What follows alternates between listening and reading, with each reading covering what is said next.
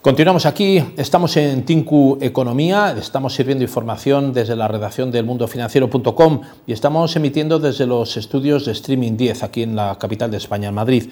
Eh, eh, estábamos hablando con, eh, con, el señor don Alessandro Catani, el CEO de Sprinet, acerca de ese impulso que la pandemia provocó en, el mercado eh, tecnológico, en el mercado del mundo de Internet, el marketplace y, el e-commerce. Es verdad que, se hizo esa proyección y, de alguna forma la pandemia fue un acelerador del negocio digital.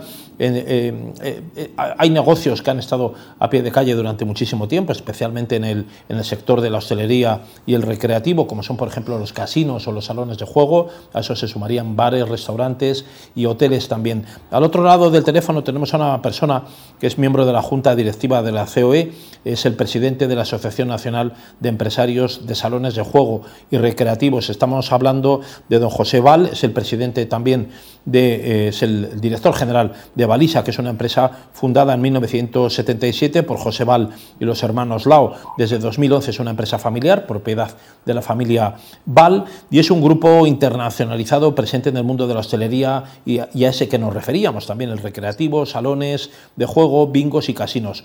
José Val es además, eh, además de ser el CEO de este grupo de Balisa, es el presidente de ANESAR, esa Asociación Nacional de Empresarios de Salones de Juego. Muy buenas, don José.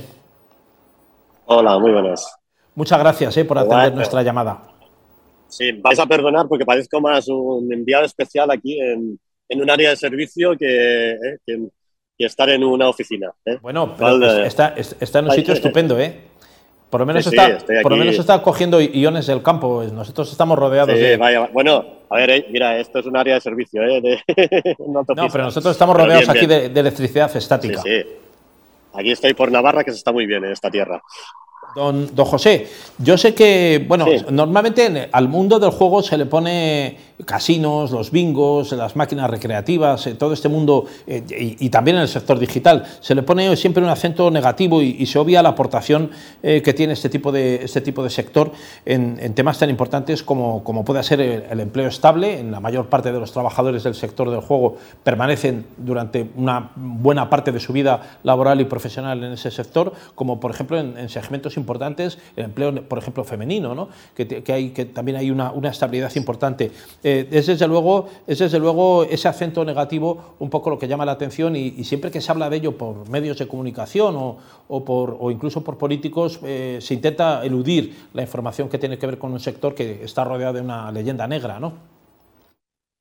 Correcto, bueno, creo que es un gran desconocimiento a nivel político, es una lástima porque es quien realmente nos, nos regula ¿no? y, legisla las leyes vinculadas a nuestra actividad y podríamos decir que el juego presencial, que realmente depende solo de las comunidades, de las comunidades autónomas, pues se ha puesto en, el candelero político más como un arma entre los partidos y hemos salido pues todos ahí perjudicados. Y sobre todo el, lo que es el negocio presencial, los locales de juego presenciales, en el que, en el caso que nos ocupa, ¿no? las salas de juego eh, ocupan, ocupan a más de 18.000 familias que viven directamente de, de este negocio.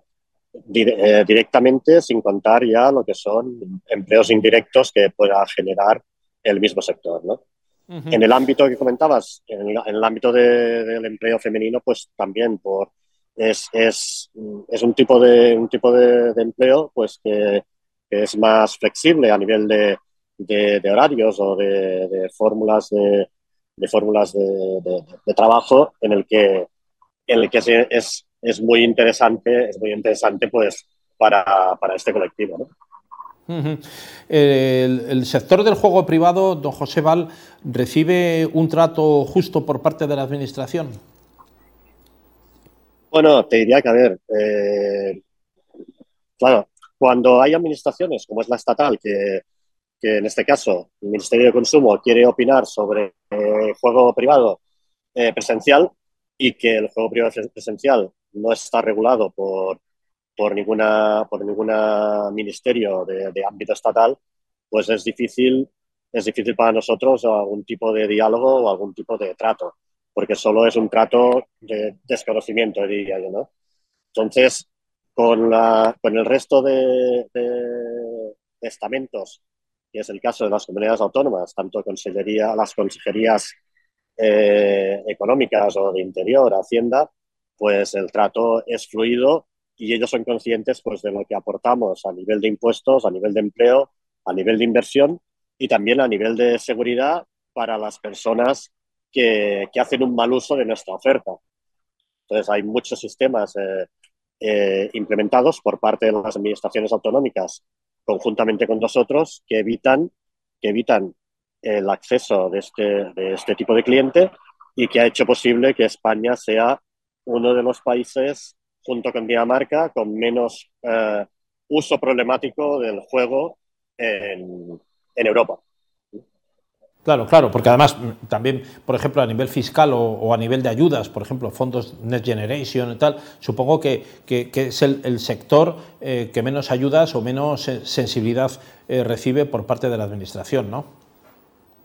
Correcto. Eh, en, algunos, en algunos momentos, en según qué tipos de ayudas, estamos, estamos en el mismo paquete de empresas que se dedican al tema incluso armamentístico. Es una vergüenza porque es un sector que genera un gran una gran inversión en I+.D. y aparte de inversión en I+.D. pues una gran, una gran aportación a nivel fiscal eh, de impuestos directos, aparte de todos de otros tipos de impuestos como son el impuesto de sociedades o los IAS. Don José Val, usted es además, además de ser presidente de, de esta asociación, de ANESAR, es también el director general, el CEO de Balisa, que es esa empresa dedicada al, sector de recreativo, de salones, bingos, etc. Eh, eh, ¿cómo, compite una empresa familiar que, nace en 1977 con, eh, con, grandes corporaciones multinacionales? ¿Cómo, cuál ha sido un poco el, el éxito y el acierto que han tenido? Bueno, básicamente te diría con mucho trabajo, dedicación, ilusión, motivación y sin horario es la única, el diferencial de las empresas, en este caso, de las empresas familiares eh, de las que nosotros formamos parte y de las que España pues, es un, un, gran motor de la economía. Y a veces el eterno desconocido o los que tienen menos posibilidades de acceder a temas como has comentado, ¿no? a los Next Generation o a otras, otras, o, otras facilidades de, de financiación o de colaboración o como le queramos llamar. ¿Cuáles son, don José Val, las áreas de negocio de Balisa, de su grupo? Nosotros básicamente eh, nos, nos, relacionamos con todo lo que sea ocio, hostelería, eh, salas de juego, bingos y, en, definitiva, todo lo vinculado a lo que es el sector del, juego y tanto a nivel de locales específicos de juego como la instalación en, en los locales de hostelería como un complemento muy importante para los hosteleros. Una, pregunta más. Yo sé que ANESAR ha celebrado recientemente el 40 aniversario, es que, parece mucho tiempo ¿no? para lo que es ese sector de, recreativo de salones, pero claro, podría ser incluso más. ¿no? Yo le quería preguntar acerca del futuro de los salones. Luego le voy a hacer una pregunta con respecto a la COE, porque sé que hay elecciones pronto, pero me gustaría que me dijera cómo prevén ustedes, eh, desde su experiencia como, empresa del sector, eh, qué es el futuro de los salones de juego. Bien, a ver, nosotros el futuro siempre, el otro día una, pregunta igual, pues, y en la asamblea que tuvimos, la Asamblea General de ANESAR, al final decíamos que los empresarios estamos hechos para lidiar con los problemas y, y con todo lo que, lo que nos van echando, ¿no? Entonces, estamos en un momento en que, aparte de, eh, hemos, hemos, hemos sido el centro y el objeto de muchos ataques a nivel, hemos sido, hemos sido el, campo, el campo de batalla político para, para los partidos y hemos sufrido pues mucho en nuestras carnes y en nuestros locales y en, y en el número de, locales que, que, ha disminuido pues por, por, todo este trato que, hemos, que, se ha hecho sobre, sobre nuestro negocio. Y aparte, pues añadido todo el tema del, del COVID, de la pandemia, la pospandemia y ahora pues todo el tema energético y, y de la vinculado sobre todo a la invasión, a la invasión de, de Ucrania. Una última pregunta que no quiero que se enfríe ahí en esa carretera, porque no sé si está más al norte o más al sur, pero parece que está nublado. si es la carretera de Burgos o, está por Soria, pues igual, igual va a hacer frío. Pero sí le quiero, sí le quiero preguntar una, una, cuestión respecto a, a, las próximas elecciones en, de la COE. ¿no? Yo sé que, que usted eh, forma, es un directivo importante dentro de la Confederación eh, Española de Organizaciones Empresariales. ¿Cuál es el papel que juega ANESAR dentro de la COE? A ver, cualquier asociación a nivel, a nivel de ámbito estatal, pues a través de COE pues es, es un, vehículo pues que nos, nos, sirve, nos ayuda y nos apoya en todas nuestras acciones eh, a nivel con los, con los organismos estatales. ¿no? Eh, la peculiaridad española de que tenemos tantas, tantas competencias a, adjudicadas a las a otras pasadas, perdón, a las comunidades autónomas, hace que a veces pues esto se diluya en las, en las COEs, por decir algo, de cada, de cada región, ¿no?